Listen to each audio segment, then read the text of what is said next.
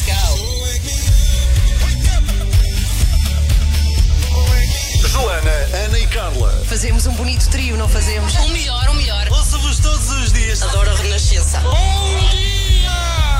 Começa o seu dia com as 3 da manhã e fica par com o mundo na Renascença, das 7 às 10. Bom dia, seja bem-vindo. Manhã de terça-feira está na Renascença. Esta é a semana em que grande parte dos alunos de Portugal estão de volta às escolas e por isso a Carla Rocha e eu decidimos aqui aceitar um desafio. E qual é que é o desafio? Não é fácil. Nós pensámos ainda, às duas, tivemos conversas sobre se iríamos ou não aceitar. O desafio é termos aqui crianças que nos fazem perguntas sobre o seu ano, precisamente escolar, e a Carla e eu temos que responder. Uh, por exemplo, foi assim. 3 da manhã. Bem-vindas à escola.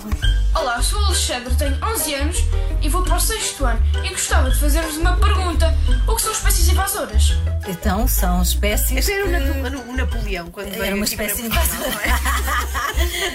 Estamos a falar de ciências da natureza, provavelmente, não é? Então- ciências naturais. Então são percebes disso? És tu? Não, são é? espécies, eh, eu faço jardinagem, que abarcam tudo à volta, não é? São más para as espécies. Não sabes responder e estás a inventar. Não estou a inventar. São espécies que abarcam tudo. São invasoras, comem outras ervas. São herbívoras. Por acaso acertou a Carla Rocha. A pergunta está certa. Temos muitas perguntas e tentativas de resposta nossas para ouvirmos hoje nesta emissão de terça-feira. Bom regresso às aulas, pequenitos. Passamos a melhor música, a sua música preferida. Renascença, a par com o mundo, impar na música.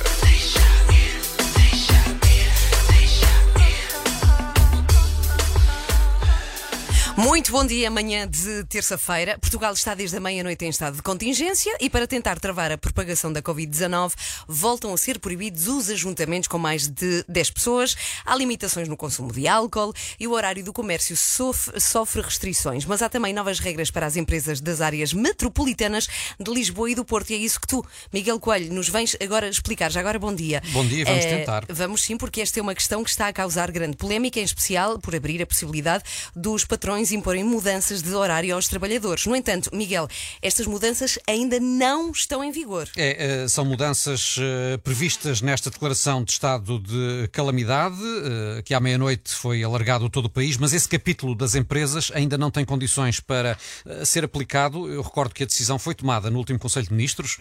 António Costa disse na altura que haveria regras específicas para a organização do trabalho nas empresas, que tenham mais de 50 trabalhadores e que estejam na Grande Lisboa, no Grande Porto, onde vive quase metade da população portuguesa, eh, e são medidas que eh, pretendem eh, desfasar os horários para evitar maiores concentrações. O problema é que só ontem, ao que a Renascença apurou, é que essas novas regras foram enviadas aos parceiros eh, sociais que, por lei, têm de ser ouvidos.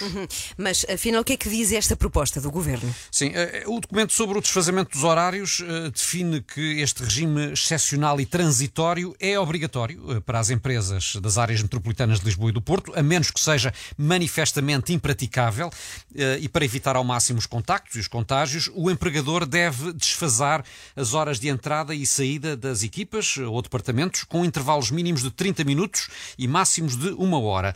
Além das medidas que eh, estejam já em funcionamento para garantir o distanciamento físico, as empresas eh, devem ter equipas de trabalho estáveis, de forma a que os contactos aconteçam só entre eh, esses elementos, essas equipas. Depois, as pausas de descanso, incluindo refeições, devem ser alternadas. Deve ser promovido o trabalho por turnos e, sempre que possível, o teletrabalho. E diz também, eh, e este é um aspecto que tem causado eh, grande polémica, diz também que os patrões podem mudar horários sem consentimento dos trabalhadores nesta fase de pandemia da Covid-19. E podem mudar o horário a todos os trabalhadores? A todos não. Há algumas eh, exceções e algumas condições que estão previstas. Logo à partida, o empregador não pode alterar o horário se essa mudança causar prejuízo sério ao trabalhador.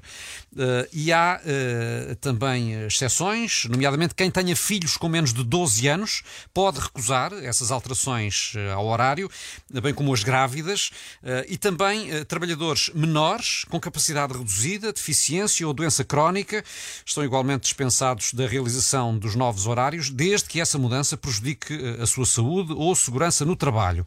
Estas alterações do horário devem, por outro lado, ser comunicadas e afixadas cinco dias antes de entrarem em vigor e depois de consulta prévia dos trabalhadores envolvidos, da Comissão de Trabalhadores ou dos eh, delegados sindicais. Claro que eh, consultar eh, não quer dizer que tenha necessariamente de obter aprovação desses trabalhadores. Eu posso te consultar sobre uma- um, aspecto qualquer, tu dizes-me que não, não concordo, mas eu ainda assim Impões a regra na mesma. Pode a acontecer. decisão contrária. Uhum. E se por causa do desfazamento, por exemplo, o horário entrar pela noite dentro, tu queres que eu trabalhe pela noite dentro? Uh, terá mesmo de ser se o trabalhador cair nestas uh, condições uh, que estão previstas na lei. uh, nesse caso, o empregador terá de pagar uh, o trabalho noturno também, como está previsto na lei, mas uh, não haverá nada a fazer uh, a não ser cumprir o horário, pelos vistos. As regras definidas neste decreto-lei que a Renascença teve acesso uh, aplicam-se também, convém dizer, aos trabalhadores temporários e aos prestadores de serviços que estejam a desempenhar a sua atividade na, na empresa utilizadora ou beneficiária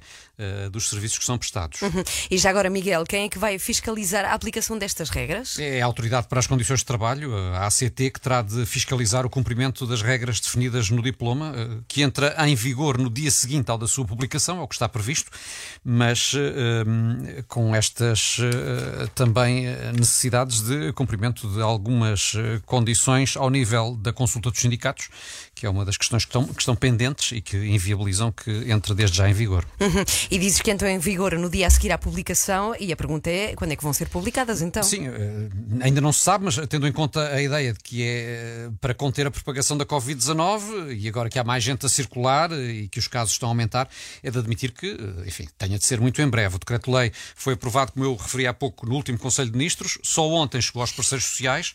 As confederações patronais e sindicais têm de se pronunciar até ao fim do dia de amanhã. Na quinta-feira, o Governo aprova a versão final, portanto, tudo se encaminha para que entre em vigor muito em breve, sendo que estas disposições, convém sublinhar mais uma vez, são transitórias para aplicar durante a pandemia, mas eh, também já agora acrescentar que nas próximas reuniões da Concertação Social eh, o Governo deverá apresentar eh, alterações ao Código de Trabalho, nomeadamente no que toca ao teletrabalho, e essas sim entrar em vigor serão mais duradouras. Sim. Bom, ficou tudo explicado. Muito obrigada, Miguel Coelho. Também há mais informação deste estado de contingência no site da Renascença, em rr.pt. Bom dia, bem-vindo, bom regresso às aulas. Esta a semana, a semana que nos está a dar nervos a todos os alunos. Vá, não fiquem nervosos, vai tudo correr bem. Também aos pais. O meu filho ontem disse-me uma coisa que me deixou é, muito assustada. Ele disse: Mamã, a partir de agora quero almoçar comida trazida de casa.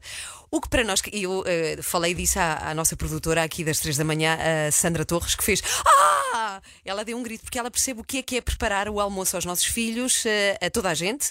É muito complexo de manhã, mas nós que acordamos cedíssimo, fazer ainda antes de sair de casa o almoço para os nossos filhos é um drama, mas eh, assim terá de ser, porque parece que todos os colegas do meu filho Pedro assim o fazem. Portanto, irá acontecer ter de acordar ainda mais cedo. Bom, bom regresso às aulas, por isso mesmo, por esta semana ser a semana marcada para o retorno às aulas de grande parte dos alunos de Portugal, nós decidimos, a Carla e eu, aceitar o desafio de responder a perguntas. Repare nisto, isto é perigosíssimo, responder a perguntas feitas por crianças que fazem perguntas da sua matéria e do seu ano. Eh, E esta foi a pergunta da Marta. Será que sabemos responder? 3 da manhã. Bem-vindas à escola. Olá, meu nome é Marta. Vou agora para o quarto ano, faço 9 anos hoje. A pergunta que eu queria fazer às 3 da manhã era como é que se escreve a minha data de nascimento, que é 2011 em numeração romana. Começar. Parabéns, Marta! E a numeração E agora a romana? pergunta, então é 2011 em numeração romana. Eu só Nós sei. isso há séculos. Pois demos, e, e só sei números pequenos, não é? Usamos mais números Então pequenos. vá, mas 2011. vá. Corta as postas. Então vá, 2011 é 2 M's, 2000. não é? Sim. 2000. M, dois, M. É Ok. M, M. E Tem- depois o 11. Tem que ter um X. Não tem o I. Ah, não tem não, o X, tem um por causa do 10. O 10, 10 e um I. Então espera, M, MXI. Sim, é isso, não é? Espetacular, conseguimos passar esta. Temos mais perguntas e tentativas de resposta ao longo desta manhã de terça-feira. Vamos saber do trânsito agora. Bom, ontem vi o Paulo Soares, eu posso confessar ou não? eu, todas as segundas de manhã, eh, quando consigo, faço ginástica depois deste programa de rádio com uma, enfim, um treinador que vem de propósito às instalações da Renascença. E o Paulo Soares faz parte de- da equipa de pessoas que é treinada. E eu nunca vi ninguém sofrer tanto numa aula de ginástica. Eu juro que nunca vi. Estava a suar em nunca. Mas, mas não era assim tão complexo. Era assim uns, uns movimentos de pernas. Eu nunca vi ninguém. Eu O homem muito. parecia que estava na tropa. Eu- Nos comandos. Mas estás bem, Está tu- recuperaste. com umas dorzinhas, mas está tudo bem, obrigado. tu também? Ai, eu estou. Ainda bem. Mas fiquei muito impactada contigo, ah, com a tua performance, Paulo Soares. Estava em Bom, sofrimento. Até já, Paulo É já. Soares. Nunca mais esquecerei a imagem de Paulo Soares no chão, a suar e a sofrer. Até já, Paulo Até já. Soares. Aerosmith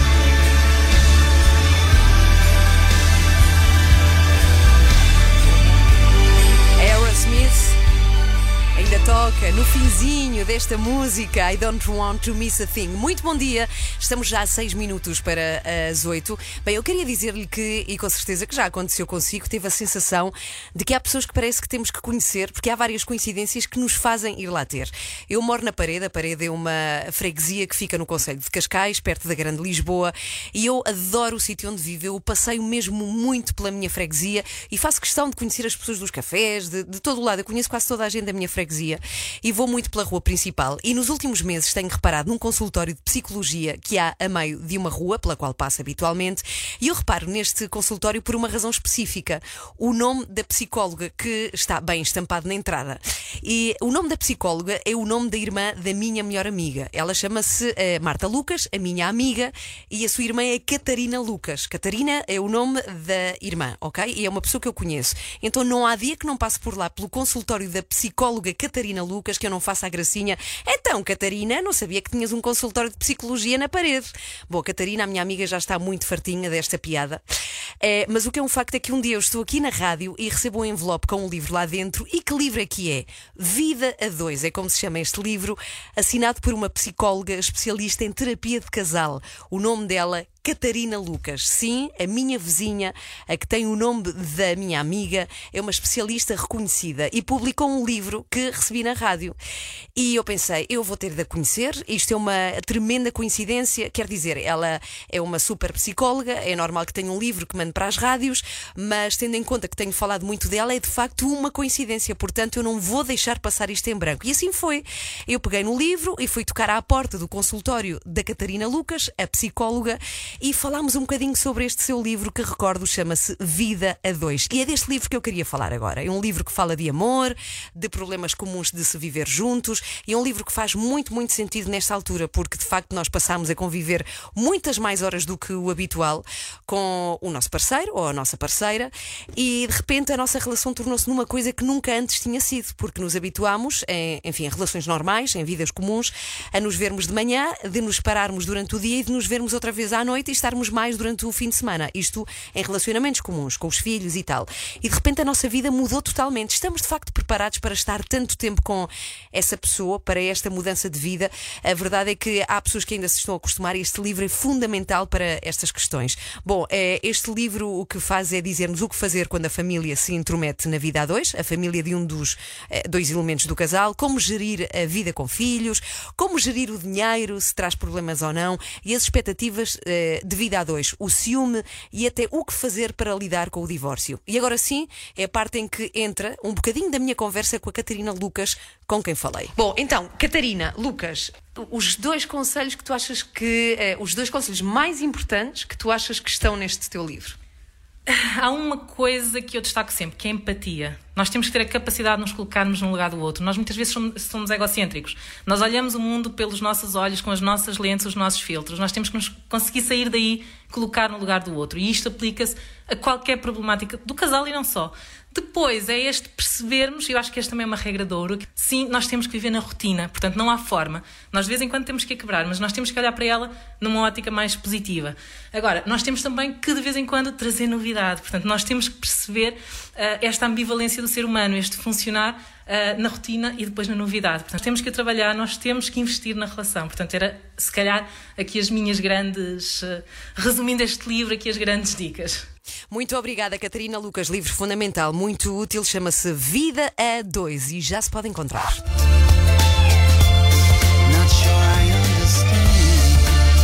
Este é o Robbie Williams, toca por cá na Renascença, 3 da manhã, nesta terça-feira, com um feel. São 8 e 16 bom dia, bem-vindo, boa semana. Aconteceu na semana passada, nós eh, falámos muito aqui de uma mulher que fez história no futebol português, chama-se Vanessa Gomes e ela foi a primeira árbitra a apitar um jogo da segunda Liga. E nós dissemos aqui na rádio que tínhamos muita, muita vontade de receber e perceber quem é Vanessa, porque é que decidiu ser árbitra, se é complicado ou não é, o que é que se estuda para ser árbitra e não é que ela está cá, que nesta manhã de terça-feira veio ter connosco e vamos conhecê-la já a seguir. Antes disso, não podemos esquecer que estamos na semana de regresso às aulas de grande parte dos alunos eh, do, do país e por isso mesmo a Carla e eu, a Carla que não está nestes dias, mas que decidiu aceitar também este desafio, eh, decidimos eh, tentar responder a perguntas de crianças. E estas perguntas não são fáceis, porque são dos anos letivos precisamente destas crianças. E eis a pergunta que o Duarte nos fez. 3 da manhã. Bem-vindas à escola. Olá, sou o Duarte Neves, tenho 8 anos e vou para o terceiro ano. E quero deixar uma pergunta para as 3 da manhã. Qual é a tabuada do 8? Então vá. Ai, matemática é contigo. Então peraí, 8, Duarte. 16, 24, 32, 40, 48, 50, 48, 56, 56, não, 48, 56, 72, 80. Yes! Houve aí uns erros pelo meio, mas vamos fazer de conta que não, que estava tudo correto. É, muito bom dia, Vanessa. É, bem-vinda aqui. A Vanessa Gomes está connosco nesta manhã. Bom dia, bem-vinda. Bom dia, obrigada. Tudo bem? És boa à matemática já agora, no regresso às aulas? Costumava ser, sim. É? Olha, já que falamos tanto de escola nesta semana, porque há muitos alunos que estão de volta à escola depois de tantos meses em casa, como é que tu eras? Eras boa aluna? Era assim. E por acaso matemática era a minha disciplina preferida, não era muito normal. a maior parte dos meus colegas era a disciplina que não gostava e que tinha piores notas, mas eu gostava de matemática. Sim. Bom, é, recapitulando, para quem não apanhou, quem é a Vanessa Gomes? A Vanessa é árbitra e na semana passada ela apitou um jogo da segunda Liga, o Estoril Praia e o Aroca. Como é que foi o jogo? Gostaste? Gostei, claro que sim, foi uma experiência nova, diferente. eh, Estava muito entusiasmada por esta estreia eh, e o jogo correu bem. Acho que isso também, também foi importante. Gostei muito. Uhum. Bom, e a notícia foi precisamente porque foi a primeira vez que uma mulher apitou um, um jogo da segunda Liga. Porquê que achas que isto eh, aconteceu? Tu seres a primeira, não ter acontecido antes?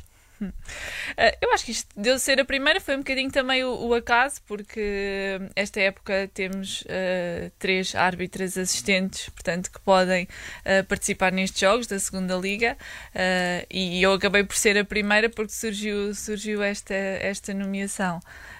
Um, eu acho que, que isto aconteceu de uma forma natural. eh, acho que vamos, as mulheres vão aparecendo aqui no, no mundo do futebol eh, e, portanto, o mundo da arbitragem naturalmente irá acompanhar. Tu foste, como disseste, árbitra assistente. O que é que isso quer dizer? O que é que tu tinhas que fazer no jogo? A, a equipa de arbitragem é, é composta por quatro elementos, portanto, o árbitro, que é aquele que anda no meio, não é? Sim. Os árbitros assistentes, portanto, ah, que é neste caso a minha categoria, portanto, andamos na linha, e o quarto árbitro. Ah, as minhas funções são, são, são muitas. O que é que tens que fazer? De que, ah, o mais importante é aqui o fora de jogo, portanto, é, é assim dizer, a tarefa principal do, do árbitro assistente. Uhum, Que é muito complicado. Há muita gente que não entende bem ainda, eh, nos dias de hoje, o que é que é um fora de jogo. Isso é complexo ou não? É, é sim, e cada vez a a lei tem sofrido bastantes alterações eh, e, portanto, cada vez eh, é mais, mais complexo, sim. Uhum. Bom, o que é que te deu para tirares o curso de árbitra? Sei que era um desejo que tinhas desde muito pequenina, não é? Sim, eh, eu sempre gostei de futebol, eh, sempre acompanhei muito futebol, o meu pai via sempre muito futebol. O teu pai que está a ouvir neste momento, o pai de Vanessa é o ouvinte das três da manhã, portanto, beijinhos para o teu pai. Como é que se chama? António. O António. Então, cumprimentos ao António, beijinhos. Estavas a dizer, o teu pai vê futebol, Sim, gosta. sempre Sim. viu muito futebol e, portanto, eu acabava por acompanhar também e sempre ganhei, eh, e assim ganhei o gosto pelo futebol. Como para jogar nunca tive muito jeito, eu pensei que gostava de participar no jogo. Havia tantos jogos e gostava de estar eh, ali dentro e perceber e estar ali uh, a viver também aquelas emoções. Uh, e uma vez eu lembro-me de ter perguntado como é que os árbitros são árbitros? Uh, e o meu pai disse: devem tirar um curso. e eu pensei procurar, procurei na internet, inscrevi-me, fiz o curso, terminei depois. Quanto tempo é o curso? Eu penso que na altura foram três meses. Ah, pensava que ias dizer três anos, não. pensava que era muito mais tempo. Mas qual foi assim, tipo, a disciplina mais importante de um curso de árbitro? Eu acho que tudo é importante porque lá está, é muito curto, uh, ou seja, a parte teórica é muito importante porque temos que conhecer, conhecer as leis uh, e, ok, uh, está tudo escrito, mas há muitas coisas que depois são interpretações e há, há, há, muitas pequeninas coisas que nós, que nós temos que aprender e temos que saber. Mas depois a parte prática é importantíssima, a parte técnica de manusear a bandeira, apitar, como é que corremos, como é que nos dirigimos a, aos jogadores. Uh, portanto, toda essa parte mais técnica também é muito importante, portanto, é difícil aqui. Bem, apitar, escolher. repare nisto, ou seja, há uma técnica específica para se apitar? Aprende? Sim, sim. É que é uma coisa mais. Exatamente, o som do apito também tem a ver com o tipo de faltas, com aquilo ah. que nós queremos comunicar uhum. aos jogadores e às pessoas que estão na envolvência do jogo. Um, se reparar a, a, tonalidade do apito, às vezes depende das faltas, ou o árbitro, antes de mostrar um cartão amarelo ou um cartão vermelho, vai ter um apito mais forte do que numa falta normal do jogo. Bem, vou ficar atenta, nunca tinha ficado é, atenta a isto. É a Vanessa Gomes que está connosco, é a árbitra. Recordo que na semana passada ela apareceu imenso em muitos programas uh, uh, de televisão e, e, de rádio. Falámos aqui também por ter arbitrado este jogo, o Estoril Praia Aero, que é a primeira mulher que o fez num jogo da segunda Liga. O que é que tu esperas para, para o futuro? A Primeira Liga era um desejo teu? Suponho que sim. Sim, claro que sim. um, para o futuro é isso. É, primeiro que tudo é que esta época corra bem, portanto, uhum. que é a primeira e que, que tudo seja também tranquilo. Uh, do, no futuro, uh, aqui também em termos internacionais, que, que possa, portanto, chegar a fases finais de grandes competições, portanto, evoluir aqui um bocadinho também na parte internacional uh, e, claro, a Primeira Liga será, será um sonho. Uh, vamos ver se é Olha, possível. fazemos figas por ti, Vanessa. A sério, Obrigada. que alcances grandes jogos e muito sucesso na carreira. Vanessa Gomes connosco, vamos ficar atentos. Muito obrigada por vires, Vanessa, e boa sorte. Obrigada. E boa semana a para sua ti. música preferida. As histórias que contam, a informação que precisa. Está tudo aqui na Renascença. A par com o mundo, impar na música. Esta muito bom dia, manhã de terça-feira com muita chuva. Por favor, diga-me, está a chover no sítio onde vive? Eu já expliquei isto aqui muitas vezes, é que não temos janela no estúdio da Renascença e só sei que chove porque, uh, porque me disseram, uh, nomeadamente a nossa convidada de há pouco, a Vanessa Gomes, que é árbitra e que nos veio dizer que estava muito mau tempo aqui na zona da Grande Lisboa. São oito e meia, bom dia. É a semana difícil em que temos de voltar a levar os nossos filhos à escola. É o regresso, sim senhor, é assim o grande regresso esta semana. Eh, eu próprio vou ter de levar o meu filho Pedro hoje. Não é bem o arranque, é uma aula de apresentação às duas da tarde. E, e ele, ele, ele, é muito querido, o Pedro, porque hum, ele às vezes é mais despreocupado do que nós pais e mantém sempre muita calma. Eu perguntei-lhe se ele estava nervoso e ele disse: Ah, só um bocadinho e tal. Mas eu sei que ele está. Eu sei que ele por dentro está muito ansioso com este regresso. A fim de contas, ele não vai à escola e enfrenta, porque isto para as crianças não é só regressar, é enfrentar os outros colegas e, habituar-se aos horários de escola. E, e, é uma coisa que vai acontecer depois de seis meses de é, estarem em casa e depois de férias. Portanto, boa sorte, que corra tudo bem consigo, com os seus filhos, também aos professores, auxiliares, que corra tudo bem neste arranque de ano escolar. Bom, e foi precisamente por causa disto, de, estamos de, de estarmos de volta à escola, que a Carla Rocha e eu aceitámos tentar tentar responder a perguntas feitas por crianças. E desta feita, a pergunta é da Mariana. 3 da manhã. Bem-vindas à escola. Olá, sou a Mariana Palhinha e tenho 6 anos. Vou agora para o primeiro ano e quero deixar uma adivinha das 3 da manhã. O que é que dorme em pé e anda deitado? Bem, Mariana, obrigadinha pela adivinha. Sou muito o mais. O que é que anda em pé e dorme deitado? Não, ao contrário, o que é que dorme Não, o que é que dorme em pé e, e anda e deitado? anda deitado? Um ovo. Um ovo. A resposta das adivinhas é sempre É sempre ovo. um não ovo. É um ovo, Não, não, é um ovo. Não é um É, ovo. que, que, anda, que, que anda Anda. deitado e, dorme, dorme em em pé. pé. É o pé! É o pé! É o pé! Foi difícil a Mariana connosco aqui nesta manhã de terça-feira. Beijinhos, Mariana, boas aulas. 24 horas por dia, 7 dias por semana. As melhores histórias e as suas músicas preferidas. Renascença. A par com o mundo. Impar na música. Já a seguir perguntei ao vento com Daniel Leitão. Perguntei ao vento. Mas como ele não me respondeu, perguntei ao Daniel. É o que eu costumo fazer quando o vento não me responde. Olá, Daniel, bom dia, bem-vindo. Olá, bom dia. Tudo bem? Tudo bem? Tudo, bem com o pequeno Nicolau? Já sei que ontem à noite foram sair e encontraram um colega nosso aqui da rádio.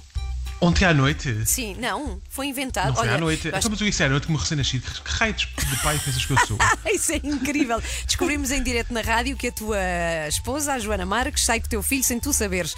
É, Meu Deus. Bom, mas isso depois vocês resolvem. Vamos lá. É, ao perguntei cochilo ao um pouco no sofá e é isto. é?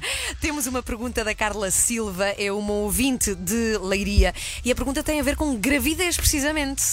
Olha, se calhar a pessoa mais indicada para responder esta pergunta até era a Joana, pois foi o membro da equipa Pois que é. esteve grávida há menos tempo. Se calhar vou chamá-la, não sei. não é? Deixa dormir, por favor. A pergunta é mesmo para ti, Ok. Daniel. E diz assim: a Carla, trabalho numa empresa há dois anos, casei há quase um. O meu superior disse à responsável dos recursos humanos, em conversa sobre grávidas, para ela se preparar, porque eu vou ser a próxima grávida na empresa. Ele também já me disse alguns comentários na brincadeira sobre eu engravidar, como por exemplo, demorei algum tempo a pedir um orçamento e ele comentou que eu estava atrasada três semanas no pedido de orçamento e que, como estou atrasada, se calhar estou grávida. A minha questão é a seguinte: será que devo aproveitar a oportunidade para, por causa destas bocas e estas insinuações da empresa, engravidar? Bom, antes de mais importa falar sobre esta obsessão quase doentia do superior da Carla sobre a sua potencial da gravidez. Eh, Das duas, uma, ou o superior da Carla é também marido dela, ou então é só esquisito. Eu acho que é mais Portanto, a se segunda, sim. Portanto, se forem casados, a resposta é sim. É a altura certa para engravidar porque o homem está com o instinto paternal aos pulos. Caso contrário, é bizarro. é? Já imaginaram a eventual gravidez da Carla a ser discutida em reuniões da administração da empresa? Tipo, "Ah, agora que o relatório de contas está aprovado, vamos então passar ao ponto hoje da reunião que é quando é que a Carla engravida? Se calhar até fazem apostas. Olha, por acaso, eu há uns anos trabalhei numa empresa em que fazíamos apostas dessas, mas era para ver quem é que era o próximo a ser despedido. E costumavas ganhar. Isso é cruel.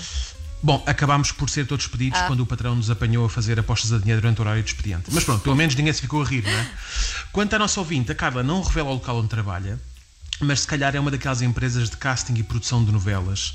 E como não estão a conseguir encontrar um recém-nascido para fazer de filho da protagonista da próxima novela da TVI, querem que a Carla segure esse figurante. Ah. Não é? Uhum. Trabalhar com prata da casa, no fundo.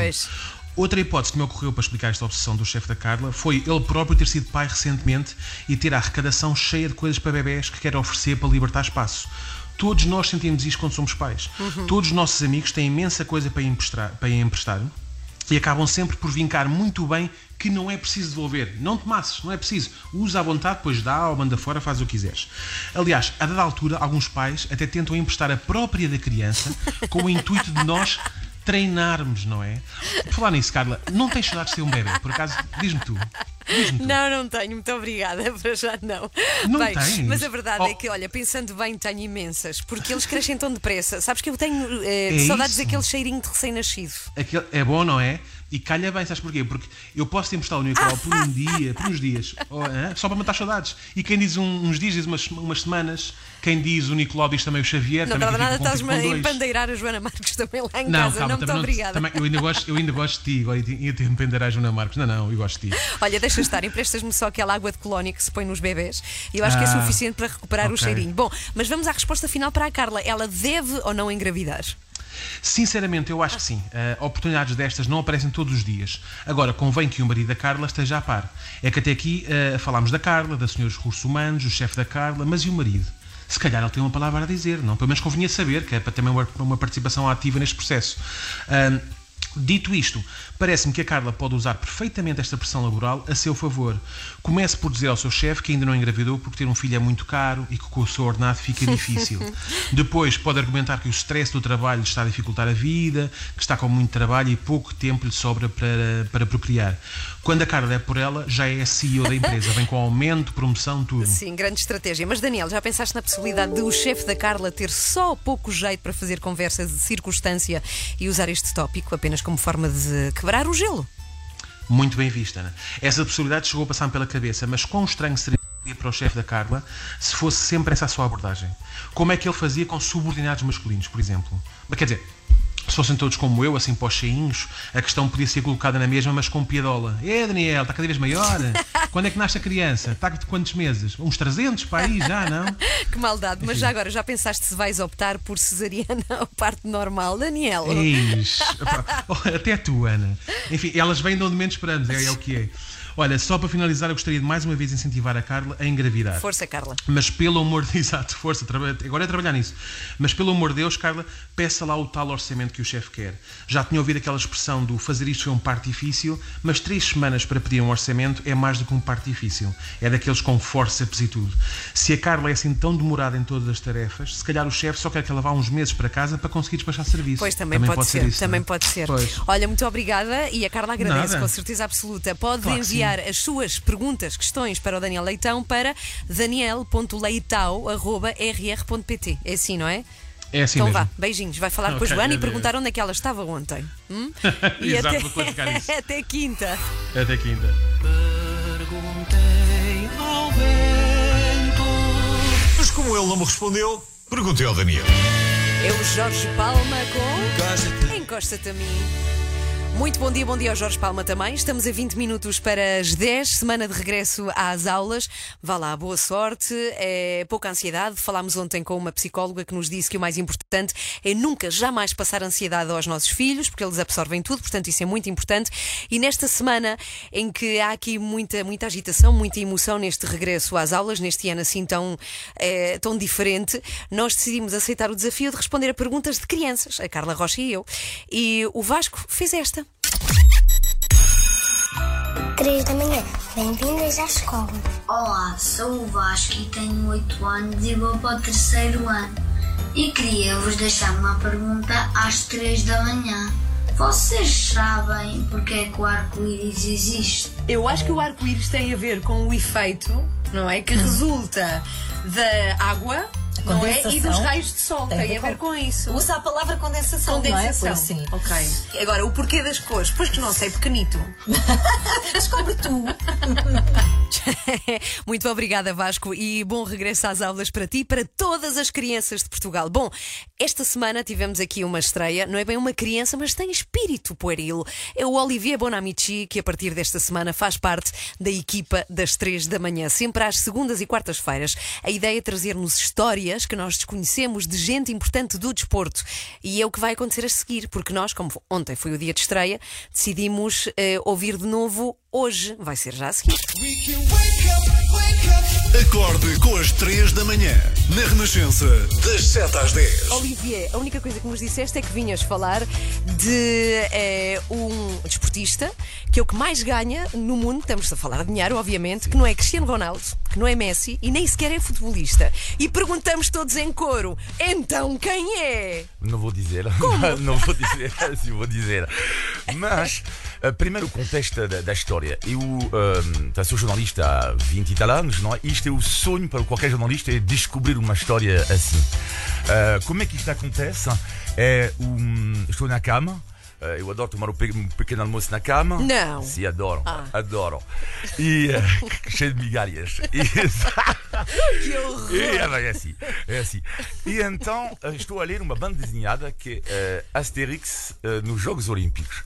Pronto, a minha tia tinha-me oferecido isto, tudo bem, estou lá na cama, no café, vejo isso e descobro uma personagem eh, que me chama a atenção. Eh, chama-se, por acaso, pequena parte, chama-se coronavírus. Não. Sim. A sério? Sim, só que no, no Asterix o que é muito engraçado é que ele, eh, o- eles usam às vezes pessoas que, que existiram realmente. hein.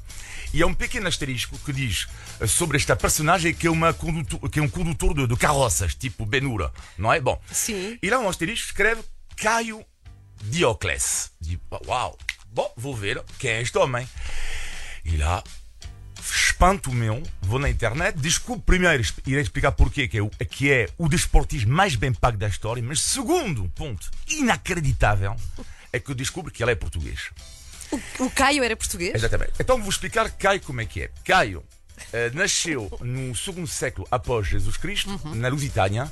Eh, na altura Portugal não existia, não é? Lusitânia era uma parte do território português a sul do Rio Douro e uma parte da Espanha. E a alcunha de Caio era Lamecos.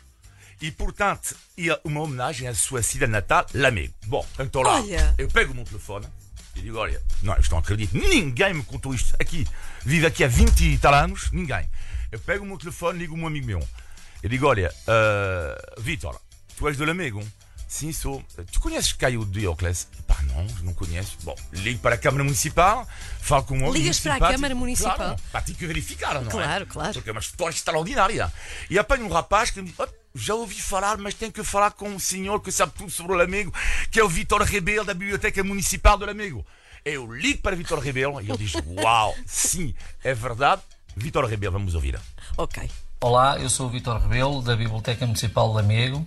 É, pois, com muito orgulho que podemos afirmar que o Caio Play de óculos é natural da nossa cidade de Lamego e que representa para nós toda a força das serranias que nos emolduram e os sedutores vales que nos amenizam. Um grande abraço, Lamego, a toda a equipa da 3 da manhã. Uau, sim. E, e então, agora, agora resta saber porquê que, era o, o, porquê que é o desportista mais bem pago da história. E então, há um professor universitário americano que se chama Peter Struck que fez um estudo. Caio Diocles era o rei, lá está, das corridas de quadrigas, neste caso de, de carroças, não é? E ele ganhou 35 milhões de sextércios, que era moeda na, altura, e ele, ele calculou, converteu isto tendo em conta o preço do, cere, do, do cereal, hoje em dia, 12 mil milhões de euros, a fortuna do Caio. E era, lá está, era, era no circo máximo, que, que- que- que em Roma hoje em dia é um- uma praça pública, um parque público, aliás, eh, era o rei do circo máximo, toda a gente conhecia. E era um escravo. Eh, Caio era um escravo que saiu muito jovem da sua, da sua cidade para vingar em Roma. E ele, tinha, ele teve uma carreira extraordinária, eh, ganhou mais de mil uh, corridas, não é? Uh, e o que é extraordinário, vejam lá a semelhança com o Cristiano Ronaldo, é genial, que é o Caio, ele corria para algumas equipes que tinham umas cores. Ora, correu para os brancos, Real Madrid, né? correu para os verdes, o Sporting, e correu para os vermelhos, Manchester United. Ok. E só para terminar, algo espantoso é que ele começou a sua carreira com 16 anos e o que faz do Caio uma pessoa diferente é a sua longevidade, porque ele acabou a carreira aos 42 anos, ou seja, fiz as minhas contas, Ronaldo terá 42 anos em 2027.